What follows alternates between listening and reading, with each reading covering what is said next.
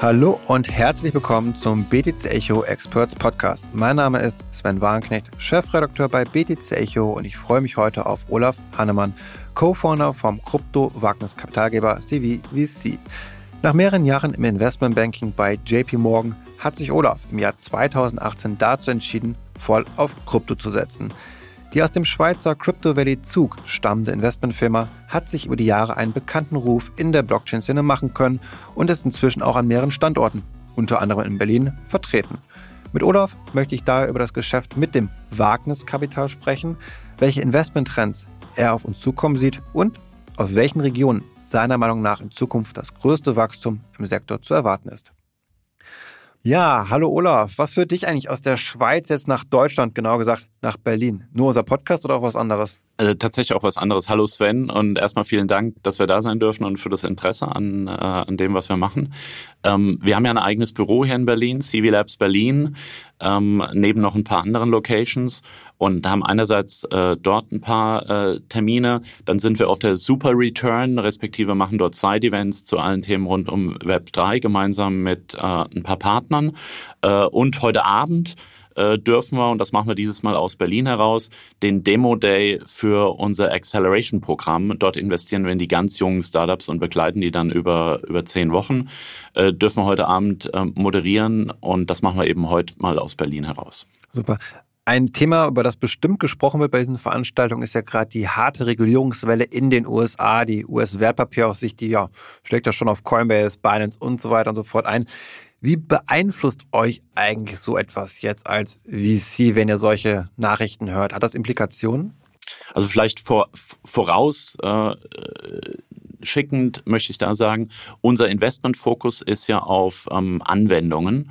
Äh, das heißt, wir sind äh, weniger Krypto als vielmehr ein traditioneller Venture Capital Investor, der in frühphasige Firmen investiert, die mit Blockchain jegwelche Anwendungen bauen.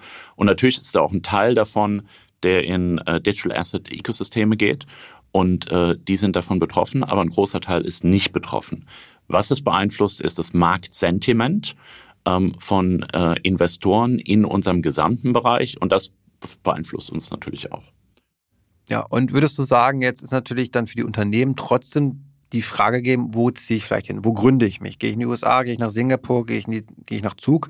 Und da gibt es jetzt auch die Mika-Verordnung in der EU. Würdest du einschätzen, dass es ein großer Standortvorteil ist für die EU, auch dort eben verstärkt ja, zu investieren, Startups zu gründen oder glaubst du, dass diese regulatorische Chance nicht genutzt wird? Ich denke, dass die schon genutzt werden kann. Ähm, dort vielleicht noch, ich, ich, ich, ich glaube, wenn du strenge Regelungen ähm, sind gar nicht so schlimm, wenn sie klar sind, weil dann kannst du damit umgehen als Projekt, als Investor, als, auch als Industrieunternehmen, die sich digitalen Assets, auch als Bank dem, dem nähern will.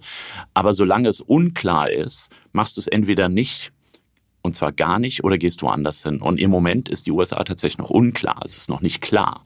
Ähm, so, das ist, äh, Mika ist jetzt da. Das ist ein äh, Vorteil. Äh, die ähm, Schweiz und Liechtenstein hatten schon relativ lange einen, einen Vorteil äh, gehabt. Singapur zum Beispiel auch. Und ähm, den gilt es jetzt zu nutzen. Letztendlich für Innovation ist aber doch noch Nordamerika eine, eine, eine sehr treibende Kraft. Von daher, ähm, um, um sozusagen diese Technologie langfristig durchzusetzen, werden wir irgendwann klare Rechtsprechung auch in den USA benötigen als Industrie. Ja. Vielleicht eröffnet ihr auch dort dann irgendwann noch ein Office, denn ihr habt ja jetzt neben Zug und Liechtenstein auch in Südafrika und in Berlin eins eröffnet. Ähm, bevor wir vielleicht zu Berlin äh, zu sprechen kommen, würde mich interessieren, Südafrika, warum? Was hat euch dazu bewegt? Ja, also in Portugal sind wir übrigens auch noch. Oh, aber nach, ähm, in Lissabon, ähm, aber nach, ähm, also nach Zug und Vaduz war unser erster ähm, äh, Auslandsdependance tatsächlich äh, Kapstadt in Südafrika. Wir hatten schon relativ früh in unserem Portfolio ein paar spannende Projekte aus Südafrika.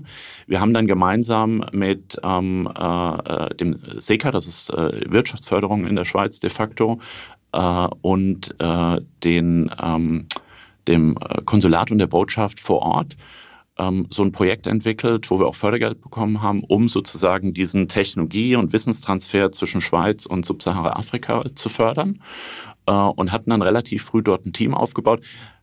Wir glauben, also wir sind davon überzeugt, äh, dass ähm, Blockchain, Krypto, digitale Assets und Afrika als Chance sehr, sehr stark zusammenpassen. Du hast einerseits den jüngsten Kontinent überhaupt. Das Durchschnittsalter in Afrika ist 19 der nächstjüngste Kontinent oder die zwei sind Latein äh, Südamerika und Asien mit 31 Das ist, glaube ich, der einzige Kontinent, der auch wirklich wächst. Also gerade Nigeria, wenn man sich die Wachstumszahlen anschaut, Korrekt. das war absolut beeindruckend. Also in den nächsten 10, 15 Jahren ist die Hälfte aller jungen Menschen im afrikanischen Kontinent. Dann hast du einen Kontinent, wo sozusagen Leapfrogging Technology Usus ist, weil es einfach so sein muss, also zum Mobile First. Du hast Banking the Unbanked Themen, die Leute haben gar keine Bankkonten. Äh, du hast ähm, äh, also dort unheimlich große Chancen, aber auch unheimlich viele Herausforderungen rund um Themen wie Vertrauen äh, und, und Vertragswesen, ähm, die diese Technologie sich zunutze machen kann. Große Bevölkerungsgruppen, also sprich, das passt. Und deshalb sind wir dort. Wir sehen viele spannende Startups. Wir sehen auch ähm, großes Investoreninteresse. Wir sehen natürlich auch viele Investoren, die sagen, na, der Kontinent ist nichts für mich. Ähm, aber das ist gar nicht so schlimm, weil du hast einfach eine hohe Polarisierung und wir fokussieren uns auf die positiven Themen. Ja. Klingt total sinnvoll, aber gerade diese Sprunginnovation, von der wir sprechen, die kann ja dort oft stattfinden, wo nicht bestehende Infrastrukturen sind oder auch institutionalisierte Strukturen von vielen Interessen, die auch vielleicht kein Interesse haben daran, dass Blockchain jetzt äh, die führende der Infrastrukturstandard wird, wie vielleicht in Deutschland, wo jeder ein Bankkonto hat, bei der Sparkasse, Deutschen Bank, Volksbank und so weiter und so fort. Also ähm, ich glaube, da macht es ja total Sinn, sich darauf zu fokussieren, auch wenn es vielleicht andere Anwendungen sind, als die wir vielleicht hier haben. Vielleicht ist dort Tokenisierung ja. von digitalen Wertpapier, von Wertpapieren nicht so ein relevantes Thema. Geht es vielleicht mehr um Payment dann auch, weil es da Defizite gibt, könnte ich ja. mir vorstellen. Ja, also es ist je nach, je nach Land dann auch wieder unterschiedlich. Auch dort ist Regulierung ein Thema. Du hast vier, fünf Länder, wo mittlerweile ähm, das relativ klar ist und in anderen halt nicht. Ähm, äh, äh, aber die Themen sind schon, gehen häufig in die Richtung ähm, Banking and Unbanked. Das ist mhm. natürlich mhm. äh, solche Themen wie Rückführung von, von Geldern von Afrikanern, die im Ausland arbeiten. Wie kann man das effizienter machen, als das Western Union 10, 12 Prozent mhm. nimmt? Ähm, du hast Themen rund um äh, wir haben zum Beispiel ein Startup, da geht es um Landregistrierung und das Grundbuch auf einer, auf einer sicheren, ja, ja. Äh, unabhängigen Datenbank abzudecken. Ähm, du hast relativ viel auch, wo Technologie einen positiven Impact haben kann. Also UN Sustainable Development Goals kannst du gleichzeitig erfüllen. Wir wollen natürlich spannende Projekte haben, aber wenn die nebenbei noch was Gutes tun, umso besser. Hm. Was mich da interessieren würde, ist, wie unterscheiden sich so die Bewertung von Kryptostars? Wenn ich mir das vorstelle, im Extrembeispiel Silicon Valley hat ja ein Startup von Anfang an in der Regel eine höhere Bewertung als, nehmen wir jetzt mal Rumänien zum Beispiel. So. Mhm. Ähm, wie kannst du das einordnen, auch vielleicht mit Afrika, wo wir da gerade ja. sind? Also als konkretes Beispiel vielleicht, wir haben ja, wir investieren in Projekte in der Frühphase, äh, einerseits einfach direkt und dann ist die Bewertung je nachdem, was die Bewertung ist. Und dann haben wir einen eigenen Accelerator. Und dort gibt es einen Standardpreis. Da bieten wir 135.000 für 7% Equity und ein zehnwöchiges Trainingsprogramm. Und als wir in Afrika angefangen haben, haben wir uns lange überlegt, ändern wir sozusagen den Preis für die Region und haben uns bewusst entschieden, den gleich zu halten. Was aber dann passiert ist, du bekommst in dieses Programm Projekte rein, die schon weiter sind. Also sprich, du hast einen Preisvorteil, weil die Projekte halt zum Teil schon Umsatz haben, wohingegen beim gleichen Preis in Europa du noch so zwischen Idee und Minimal Viable Product bist. Äh, also die Projekte sind schon weiter, das ist einer. Äh, also der Preis ist attraktiver. Ähm, und das andere ist natürlich, du kannst mit dem Geld viel länger arbeiten. Also der Runway für die Projekte ist ja deutlich geringer dann. Korrekt. Ähm, und was wir aber auch gesehen haben, die Sachen, die ziehen, also äh, Adoption Rates für die Projekte, die funktionieren, sind natürlich in, in, in solchen Ländern, können die sehr, sehr viel schneller sein. Also sozusagen, äh, da gibt es auch Studien dazu, wo die, die Unicorns sozusagen in Afrika passieren schneller. Wahrscheinlich, weil dieses Thema mit dem Leapfrogging eben da ist und dieses we've always done things a certain way, was hier vielleicht Barrieren auch für Adoption und, und, und so geben, ist dort einfach nicht vorhanden. Hm. Und das Spannende für uns auch, wenn du früh dabei bist, gibt es halt mittlerweile schon viele von den größeren Wagniskapitalgebern äh, aus ähm, Europa und USA, die dann Interesse haben an Startups auf dem Kontinent die die aber natürlich nicht so früh sehen äh, wie wir, wenn wir sozusagen den Accelerator ganz früh begleiten und quasi der erste professionelle Investor sind. Mhm. Und jetzt würde mich interessieren, Berlin ist ja noch dazugekommen. Ähm, wo siehst du jetzt einen Unterschied zwischen dem Crypto Valley Zug, wo er nativ, sag ich mal, herkommt, und Berlin, diesem vielleicht auch deutschen Ökosystem, weil Berlin ist jetzt auch nicht Deutschland. Den Spruch hört man ja sehr oft, gerade auch als Berliner. Ja. Ähm, wie, wie ordnest du das ein? Also äh, äh, die Schweiz und, ähm, und Zürich und Zug und das Crypto Valley, aber die Schweiz auch als Ganzes empfinde ich schon als sehr, sehr viel internationaler in der Zugkraft als, ähm, als Deutschland. Äh, wobei Berlin da eine positive Ausnahme ist, das muss man schon klar sagen. Äh, aber wir sehen halt schon sehr, sehr viele von den großen globalen Projekten, die sagen, wenn wir irgendwo in Europa einen Standort ähm, haben möchten, äh, dann schauen wir uns als allererstes sozusagen äh, Crypto Valley an. Ähm, für Startups, ja, ist es eben natürlich immer auch eine Kostenfrage. Äh, die Schweiz, da ist ähm, Berlin deutlich äh, attraktiver, also da ist was anderes.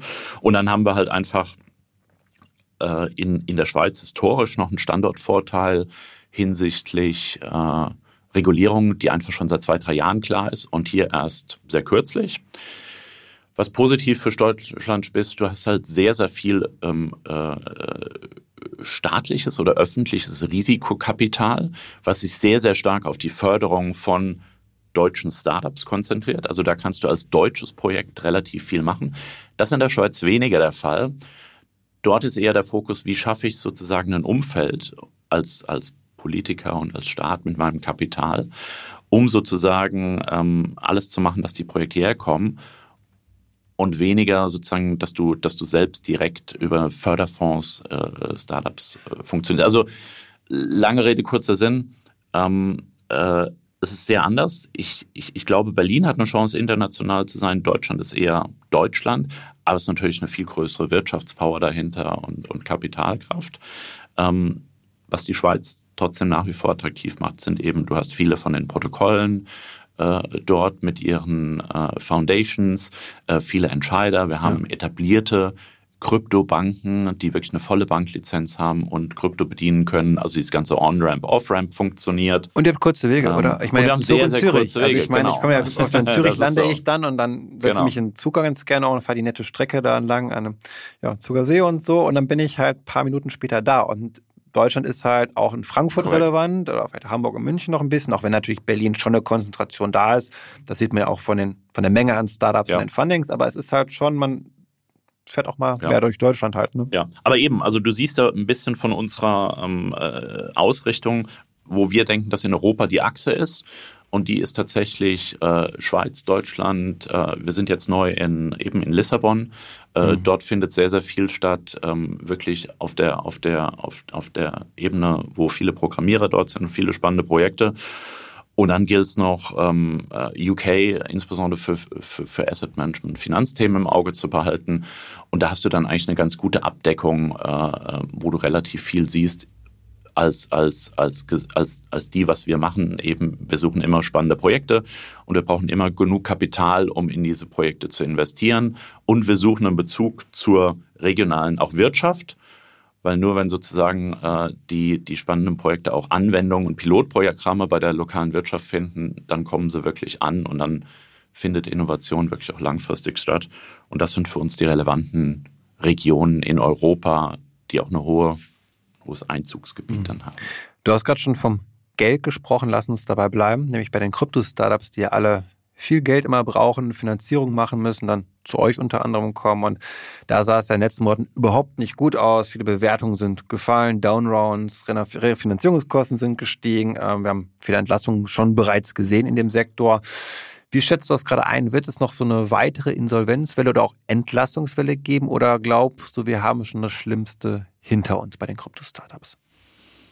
Oh, das ist schwer zu sagen. Ähm, also ich sage es mal so, ich glaube, dass das Wichtige für viele Projekte ist, dass sie, dass sie ähm, äh, lieber früher anfangen als später mit Fundraising, auch in einem schwierigen Marktumfeld. Also nicht erst dann loslegen, neues Kapital zu suchen, wenn du nur noch drei, vier Monate Runway hast, sondern lieber früher, auch wenn du jetzt dadurch eine vielleicht schlechtere Bewertung bekommst, also höhere Sicherheit. Wir raten unseren Startup, dass sie immer Minimum 18 bis 24 Monate Runway haben. Ähm, das ist das eine, äh, dass sie sozusagen kostenseitig äh, vorsichtiger unterwegs sind und auch früher anfangen, dort ähm, mehr drauf zu schauen. Äh, die, die es schon können, ein höherer, im Übrigen sind diese ganzen Sachen, die dadurch passieren, eigentlich langfristig relativ gesundend. Wenn, wenn du zu leicht an zu viel Geld kommst, ist es nicht gut. Ähm, also das kann, kann schon dann auch langfristig helfen. Dann hast du natürlich das ganze Thema Willst du dein Produkt perfektionieren oder fokussierst du dich schon relativ früh eben natürlich auch auf Pilotprojekte und Umsatz und, und, und, und findet dort ein Shift statt? Also das ist sehr, sehr wichtig. Da wird sicherlich im Moment äh, höhere Ausfallraten geben mhm. als in einem sehr, sehr positiven oder in einem Hype-Markt. Ich fand, wir hatten relativ viel von Hype-Markt, also es ist jetzt eher eine Normalisierung. Was wir aber auch sehen ist, wenn du ein Top-Projekt hast, bekommst du Geld. Ja. Also das ist denn, ganz klar. Oder? Haben sich eure Kriterien auch verändert? Also 2021 war auch schon eine Partystimmung und VCs haben ja auch schon viel Geld dann eben auch, auch rausgehauen. Ähm, seid ihr vorsichtiger heute? Also wir sind vorsichtiger in dem Bereich, äh, der ähm, das, ich sage das jetzt mal auf, auf Neudeutsch, der das Thema betrifft, Service Provider für funktionierende digitale Asset-Ökosysteme. Jetzt habe ich es doch gemischt mit Deutsch und Englisch. Also sprich, wenn du an digitale Assets und Krypto brauchst, brauchst du ja auch ein Umfeld wie Ultras, wie Custody, ähm, äh, On-Ramp, Off-Ramp, KYC-Themen, Market Maker, ähm, äh, Fraud Prevention. Ähm, dort sind wir ein bisschen vorsichtiger, weil natürlich die enger an dem Kryptomarkt hängen und dort vielleicht die Adaption ein bisschen langsamer ist. Ähm, wo wir es nicht sind, zumindest nicht aufgrund von äh, regulatorischen Themen und dem Kryptomarkt, sind die Anwendungen in allen möglichen Industrien. Ob das nun äh, Industry 4.0 ist, äh, Digital Advertising, Software as a Service. Dort findet ja auch in vielen Projekten Blockchain halt irgendwo im Hintergrund statt. Dort behalten wir es eigentlich gleich. Was wir natürlich schon sehen, das ist auch ein Makroumfeld. Also sprich, ein grundsätzliches Marktumfeld, was nicht nur Krypto und Blockchain, sondern jegliche Anlage, Anlagemärkte, ob das Private Equity, Venture Capital, äh, aber auch Aktienmärkte sind, das betrifft uns eigentlich fast mehr. Okay, das heißt, das Makroumfeld, ähm, das Zinsumfeld, die gestiegenen Zinsen haben natürlich einen Einfluss auf, ihr seid ein Venture Capital Fonds. Und wenn jetzt sozusagen die Opportunität dann irgendwie vielleicht mehr Richtung Staatsanleihen geht, amerikanische, sage ich jetzt einfach mal so, weil man da eben 4, 5 Prozent Zinsen bekommt, ist das schlecht für Venture Capital oder? Und das heißt, das heißt für euch natürlich auch das Thema, glaube ich, dann Mittel zu Flüsse sind schwieriger zu bekommen als noch 2021 bei einem Nullzinsumfeld. Äh, das ist korrekt, ähm, wobei ich sagen würde, es ist fast weniger die Zinsthematik als äh, Inflationsängste und Grund oder Inflationssorgen und, und wie dauerhaft ist sozusagen diese Inflationsthematik, ähm, was hat das für eine Auswirkung auf, äh, auf alle Märkte und was wir dadurch sehen, ist, dass insbesondere Family Offices, aber auch große Investoren einfach einen höheren Bestand an ähm, äh, Cash oder liquiden Anlagen fahren. Und was du auch äh, noch bedenken musst, dadurch, dass bei den Public-Märkten auch Aktien und Co. Ähm, über die letzten Jahre äh, die Preise stark runtergegangen sind, ist selbst wenn sich in dem Venture- und Risikokapital nicht so viel getan hat vom Pricing her, hat das auf einmal einen höheren Anteil am Gesamtportfoliowert. Das heißt, die müssen dann auch schauen, Moment mal, was früher, sagen wir mal, 5% mhm. von einem Portfolio war, ist auf einmal 10 oder 15. Ist ja eigentlich für uns sehr positiv, aber es heißt auch, da fließt relativ wenig neues Geld dazu. Ähm, die Chance, die wir natürlich sehen, äh, ähm, und die auch die äh, unsere Industrie nutzen äh, soll und muss und kann, ähm, ist, dass du einfach über die positiven Anwendungsfälle, die du mit dieser neuen Technologie entwickeln kannst, langfristig sprechen musst und, und, und kannst und ähm, die Leute davon überzeugen. Und dann, und dann ist auch wieder wiederum, also Kapital ist immer da, du musst halt einfach nur eine Differenzierung darstellen und gut darlegen können, warum jetzt deine Assetklasse ein spannender Diversifikation ist. Mhm. Nun haben wir viel über die Gegenwart gesprochen. Ich möchte mit dir auch über die Zukunft sprechen, mal so ein bisschen fern auch in die Zukunft schauen. Nun gibt es ja tolle Konstrukte im Blockchain-Bereich, dezentrale autonome Organisationen, kurz daraus natürlich, mit denen man viele Sachen organisieren kann, unter anderem auch theoretisch Venture Capital nämlich. Ähm, machst du dir Gedanken darüber, dass es vielleicht irgendwann mal sein könnte, dass man so etwas wie CBVC als DAO organisiert? Ähm, ja, das kann in der Zukunft schon ein äh, Thema sein. Äh, ich bin grundsätzlich davon überzeugt, dass Menschen immer noch gerne lieber mit Menschen zu tun haben wollen ähm, äh, als äh, mit Maschinen. Ob das nun richtig ist oder falsch, möchte ich gar nicht groß einordnen. Äh, aber das, das Gleiche könntest du im Übrigen auch zu DeFi versus CeFi äh, fragen und wie die Adoption Rates dort aussehen. Äh, von daher, ich glaube, das wird ein Element sein. Ich kann mir aber, ich, ich bin aber schon davon überzeugt, äh, dass das Gros äh, noch lieber auch gerne ein Gegenüber hat und klar sieht, wer ähm, sozusagen verwaltet jetzt mein Geld. Und fällt meine an, Lageentscheidung spricht, das ist eine spannende Nische, ja. aber ich glaube, es wird auch eine spannende Nische bleiben. Ja, ich glaube, klar, die Menschen, die muss es immer geben, der Kontakt äh, zwischenmenschliche. Ich glaube, es ging ja vor allem auch um das, das Unternehmen als solches eben auch. Und da finde ich es ganz spannend, wenn man perspektivisch auch künstliche Intelligenz mhm. äh, schaut, okay, wie viel kann schon am Pitches zum Beispiel über eine KI-Software laufen, die viel besser als vielleicht der Mensch entscheiden kann, ob man da investieren sollte oder auch nicht. Dass man dann sozusagen mehr automatisiert auf dieser ja.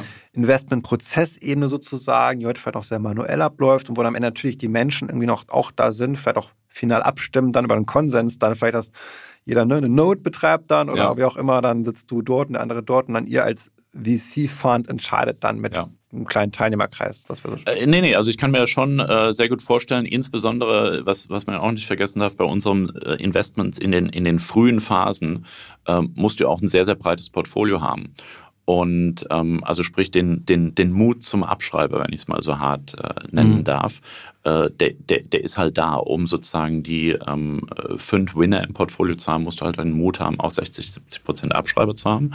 Äh, und sowas kannst du natürlich, da kannst du dir solche Mittel äh, zunutze machen. Gleichwohl sehe ich halt, wenn wir eine Investmententscheid treffen in Startups in der Frühphase, ist es extrem fokussiert auf die Gründer.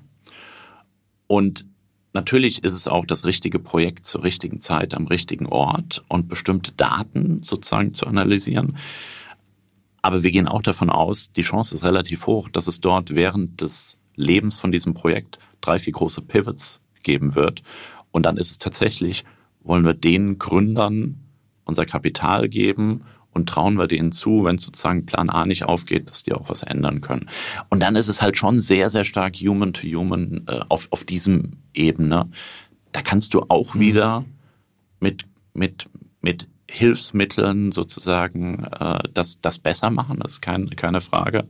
Eben, wie gesagt, ich glaube, nützliches Mittel. Ähm, ich glaube, ganz äh, wichtig, spannendes Thema dort. Takeaway, den habe ich schon ganz oft auch gehört, auch von Wagniskapitalgebern und anderen man investiert in die Menschen vor allem. Und das ist das eine Projekt, aber wenn ich, das ist das Allerwichtigste ist, wenn er traue ich diesen Menschen das zu, das zu wuppen und auch durch schwere Zeiten zu gehen, was einfach immer kommt. Und äh, das glaube ich, für alle, die jetzt auch vielleicht überlegen, gerade Geld einzusammeln und so, ein ganz wichtiger Punkt, immer sich das klar zu machen. Ähm, es kommt sehr stark auf den Track Record an und auf euch, was ihr überzeugen könnt. Und wo wir das natürlich extrem sehen, absolut, und wo wir das eben extrem sehen, ist, äh, bei diesen frühen Startups, die wir dann durch unseren Accelerator schicken, wo wir wirklich zehn Wochen mit den Projekten zusammenarbeiten, das ist natürlich die beste Due Diligence auch auf den Personen, die du haben kannst, für wo sozusagen doppelst du nochmal nach und investierst du weiteres Kapital. Das kannst du nicht aufholen mit, ähm, du findest ein Projekt, das dir irgendwie ein anderer VC oder was du irgendwo auf einer Messe getroffen hast und triffst die zwei, dreimal und investierst dann ist natürlich komplett ein anderes Gefühl für die Leute, äh, wenn du mit denen zehn Wochen in einem Accelerator zusammengearbeitet hast. Und deshalb machen wir auch, was wir machen. Mhm. Was sind aktuell so Themen für dich aus dem Kryptobereich, Sektoren, auch können auch andere Technologien sein, die du besonders spannend findest, wo du sagst, darauf schaue ich jetzt besonders vielleicht, weil das ein künstliche Intelligenz ist oder NFTs? I don't know. Ja, also Vielleicht fange ich bei den NFTs an, weil du es genannt hast. Was wir dort ganz klar sehen und ich auch spannend finde, ist, dass es so ein bisschen die, äh, ich nenne es mal salopp, Einstiegsdroge für Corporates, insbesondere bei äh, Konsumgüter, Retail, Branded, Branded Goods, ähm, für diese Technologie. Ähm, was dort noch besser werden äh, kann, ist, dass sozusagen die Technologie noch mehr im Hintergrund stattfindet, User Interfaces äh, einfach viel, viel, viel, viel besser werden, dass man gar nicht realisiert, es handelt sich um NFT. Aber das ist, glaube ich, ein großes Thema für wirkliche Anwendungen auch in großer Industrie, in, in großen Firmen. Ähm, äh, rund um Themen natürlich wie Kundenbindung, äh, äh und, und, und, und, und andere Arten sozusagen des Marketings. Ähm, ich gehe einfach mal durch die Themen durch. Metaverse, aus unserer Sicht Jury still out wie groß das wird oder ob es sehr, sehr spannende Bereiche in bestimmten Feldern bleiben. Also sprich Gaming, klar, es ist super spannend. Ich glaube im Übrigen in einem ganz anderen Bereich kann es auch sehr, sehr spannend sein, nämlich im Aging Population. Und wie kannst du dort auch noch Erlebniswelten schaffen, mittel- und langfristig? Die also für die Menschen, die nicht mehr raus können, ganz genau, können. Ganz ja. genau, ja. Aber das ist natürlich im Moment noch nicht so da, weil es nicht so sexy ist, aber es ist ein mhm. großes Thema. Aber dazwischen finde es spannend zu sehen, was dort passiert. Wir sind noch nicht 100% überzeugt. Ich hatte vorhin schon DeFi versus CeFi angesprochen. Da ist, glaube ich, aus unserer Sicht ist die Jury still out. Das hängt an mehreren Sachen. Einerseits tatsächlich Regulation in den USA und das andere ist auch, auch wenn sozusagen Code eigentlich sicherer ist äh, als alles andere, die Frage, möchten Menschen lieber eine Institution sozusagen verklagen können oder, oder äh, sehen oder, oder müssen mit Maschinen verklagen können oder, oder müssen verklagen. dürfen es ja genau genau genau ja. ähm, oder Maschinen Jury still out ähm, KI hast du angesprochen, das ist, glaube ich, ein sehr, sehr spannendes Thema für Blockchain rund um Smart Contracts, ähm, äh, Rechte, ähm, äh, Royalties. Äh, wie kannst du sozusagen das, äh, ich will nicht sagen kontrollieren, aber sozusagen ordentlich abwickeln? Da wird es ein großes Thema geben. Für, aus unserer Sicht das richtig Spannende und warum wir eigentlich Blockchain betreiben, ist aus unserer Sicht eine Katalysator-Technologie für viele andere Megatrends, eben KI, Machine Learning, IoT. Die Sachen müssen ja alle ineinander greifen, zum Teil dann eben ohne Menschen. Und da sind Smart Contracts und Blockchain und Digitalisierung von Assets ein ganz, ganz großes Thema, was das überhaupt erst möglich macht. Da würdest du sagen, diese wechselseitige Abhängigkeit, dass auch Blockchain jetzt von den Sprüngen profitiert, also wenn jetzt bei IoT oder KI natürlich gerade Generative AI sehr viel passiert, dann wird das langfristig oder mittelfristig auch auf den Kryptosektor einzahlen. Ja, so sehen wir das. Ähm, da sind wir ähm, am Research und uns schlau machen. Und der andere Bereich ist äh, ähm, Quantum äh, und was das bedeutet äh, für insbesondere Layer One. Ähm, ob es dort ganz andere neue Möglichkeiten äh, gibt. Ähm, aber das sind für uns jetzt noch so Frühphasen, wo wir jetzt schauen, wie, wie können wir uns dort smart machen und dann äh, früh dabei sein. Das, das würde ich sagen, deckt das im, im Großen ab.